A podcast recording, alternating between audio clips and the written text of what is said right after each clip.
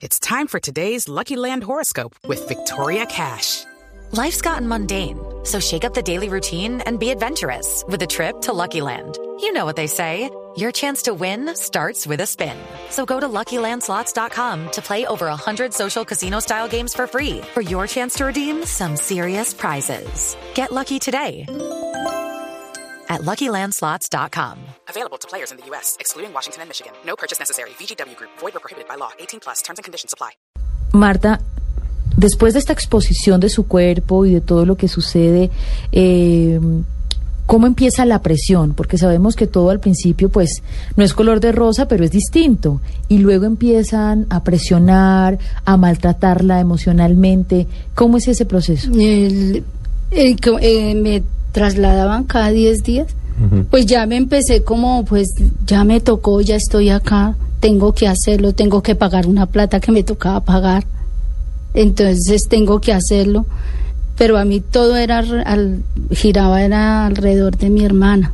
Me daba miedo de mi hermana porque yo tuve oportunidad de fugarme, pero mi hermana, ¿dónde está? ¿Qué pasó con ella? Entonces, eh, a los 10 días lo trasladan a uno para un pueblo. Me sacan de ahí me llevan para Yokosuka. Y lo cogen, lo echan a uno en una camioneta de noche y lo trasladan y allá lo dejan en otro teatro. Ya uno está vendido a ese teatro. Son 10 días que debo laborar ahí.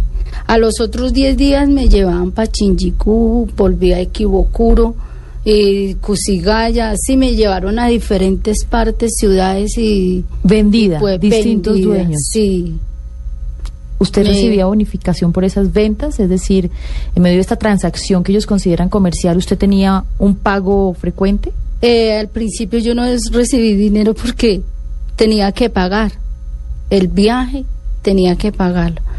En, como a los tres meses me empiezan a dar un dinero, pero yo tenía que comer ahí, todo, pagar ahí, lo que esto.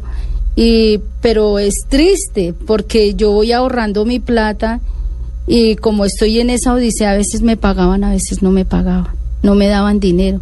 Y yo lo que pude ahorrar fue muy poco.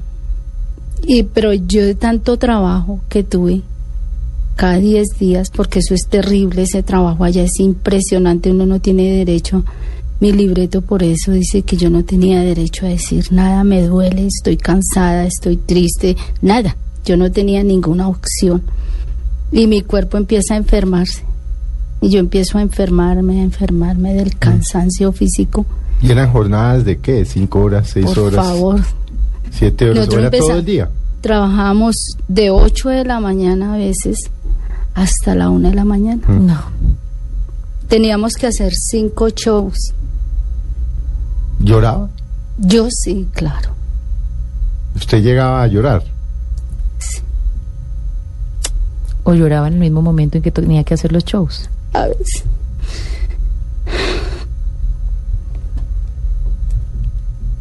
En ese momento se quiso retirar. ¿Qué pasaba por la mente de Marta? Escapar. Pero la presión de saber algo le pasé a mi hermana. Porque la verdad yo ya estaba amenazada, a mí ya me habían dicho, se muere porque si no trabaja aquí se muere. ¿Sí? Entonces yo decía, no, pues si yo me escapo, porque yo tuve oportunidades de escapar, mi hermana, ¿qué? ¿Qué le harán a ella? ¿Sí? Entonces yo no me, no me escapé por eso. Pero el trabajo para mí fue impresionante. Eso era impresionante trabajar allá. En esos contactos con su hermana Marta, usted tuvo la posibilidad de manifestarle todo esto, de devolvámonos.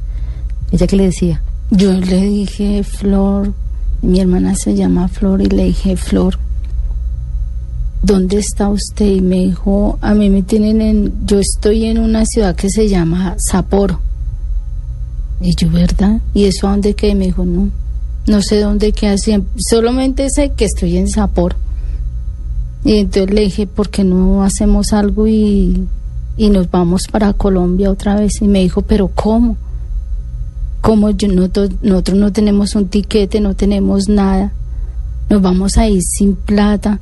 Yo sé que usted está sufriendo y yo también, pero esperemos a ver si tenemos otra oportunidad. Y le dije, bueno, es que uno se queda indefenso totalmente allá. Los Es pasaportes en ese momento ya se los habían retenido. No, yo te- siempre tuve mi pasaporte. Nunca le retuvieron Nunca me quitaron ellos mi pasaporte. ¿Y cómo, cómo encontró usted a Marta? ¿Qué- ¿Cuál fue la coincidencia a, a Flor? ¿Cuál fue la coincidencia? ¿En qué momento? ¿Cómo se Bueno. conectaron? Porque la colombiana me, me llama y me dice, ¿usted quiere de verdad hablar? Porque yo presionada, quiero hablar y Claro, hablar con mi hermana. Entonces ella, la colombiana, me llama y me dice, ¿usted quiere hablar con su hermana? Apunte este número y la llama. Pero tiene cinco minutos, no más, usted no pueden hablar más, cinco minutos. Y cinco minutos fueron. ¿Cómo era el trato de las personas con las que usted se encontraba? ¿Humillativo? Eh, sí, los japoneses, pues no puedo generalizar con todos los japoneses porque allá también hay gente muy buena, como en toda parte. Pero la- las personas que se mueven en este círculo son muy agresivos con uno, ¿sí? Y lo presionan más que todo psicológicamente porque uno no sabe hablar y ellos si quieren le escuchan a uno lo que uno quiere y si no, no lo, no lo escuchan y se hacen como si uno fuera nada y ellos pasan y, y ya se, se acabó el trabajo y hoy se acabó el trabajo y hoy en una camioneta y camine nos fuimos y trasladado uno sin derecho, bueno, ¿y yo para dónde voy?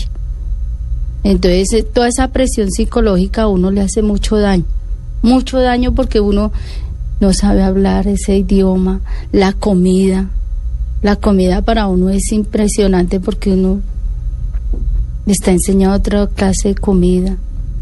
Eh, y uno solo se siente solo, no se siente protegido de nadie. Pero no había eh, otras niñas en la misma circunstancia suya con la que pudieran, Claro, con las pero que pudieran al menos hablar.